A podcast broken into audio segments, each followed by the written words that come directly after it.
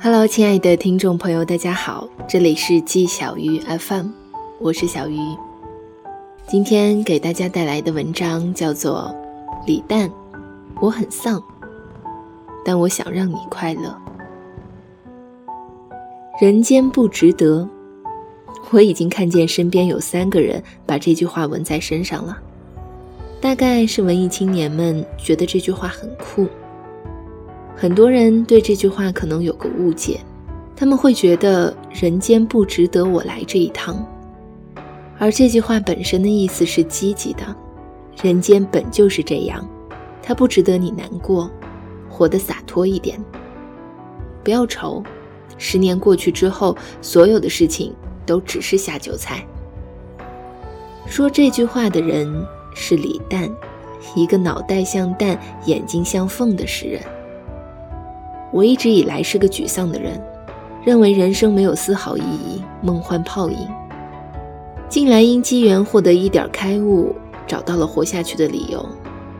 人生确实没有意义，但人生有美。这句话来自李诞的书《笑场》。上大学的时候，每天五个小时的灌醉自己。李诞说，他对这个世界太失望了。他这样一个有趣的人。开了间估值十几亿的公司，做了个行业领先的脱口秀节目，说好笑的段子，可是总能感受到他的难过。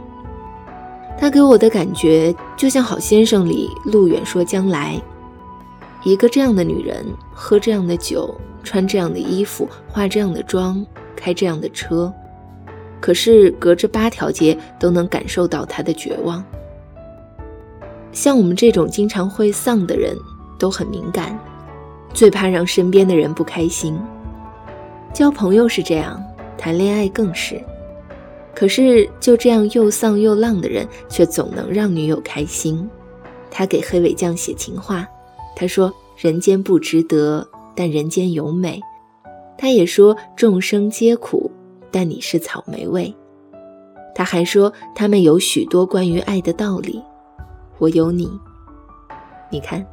他连情话都说得如此清新脱俗，这让我想到王小波的那句：“一想到你，我这张丑脸就泛起微笑。”好看的皮囊千变一律，有趣的灵魂没有眼睛。李诞长得真的不好看，但他的女朋友真的太好看啦。很多人都会问，这两个跨物种的生物是怎么走到一起的？拜托了冰箱有一期，何炅问李诞：“你的女朋友是不是因为觉得你也很有趣，所以跟你在一起的？”李诞回答：“她就是贪图我的美色。”旁观者只调侃丑与美的结合，当局者却早已把彼此的真性情看在眼里。他们的爱超出了皮相，他们爱的是彼此真实的自我。李诞说：“除了快乐。”我什么都给不了你，黑尾酱说：“除了快乐，我什么也不想要。”这样的爱情真的很好。微博上之前有过一个问题：是温柔体贴、优雅双商在线的高晓松和暴躁邋遢、混吃等死的吴彦祖，你选谁？好多人选择自杀。可是现实生活中的男孩大多没有好看的皮囊，也没有有趣的灵魂。越长大越觉得，身边让你感到快乐的每个人都值得被珍惜。有人问我，有趣是什么？其实，一个人的有趣没有一个特定的标准。那些聪明的、幽默的、好看的，甚至冒着傻气的，都是一种有趣。和有趣的人在一起，就像一场探险，他会每天把你宠成十八岁的孩子。你的笑容就是他最大的胜利品。我妈和我说，年轻的时候，我爸用一句话就把他打动了。我爸说：“虽然我不知道爱情是什么，但是跟你在一起，我觉得很开心，简直甜的要命。两个人在一起，总是会发现惊喜，对世界充满好奇，一起幼稚，一起成长。一想到未来还有好几十年可以在一起。”心里就开心到不行，感觉晚上睡觉都会笑出声。天哪，幸好还有好多时间，因为我还有好多话要对你讲，我还想听你讲很多故事。丧的时候一起丧，一起抽烟喝酒，感慨人生路白走；笑的时候一起笑，一起吃饭跳舞，享受当下的快乐。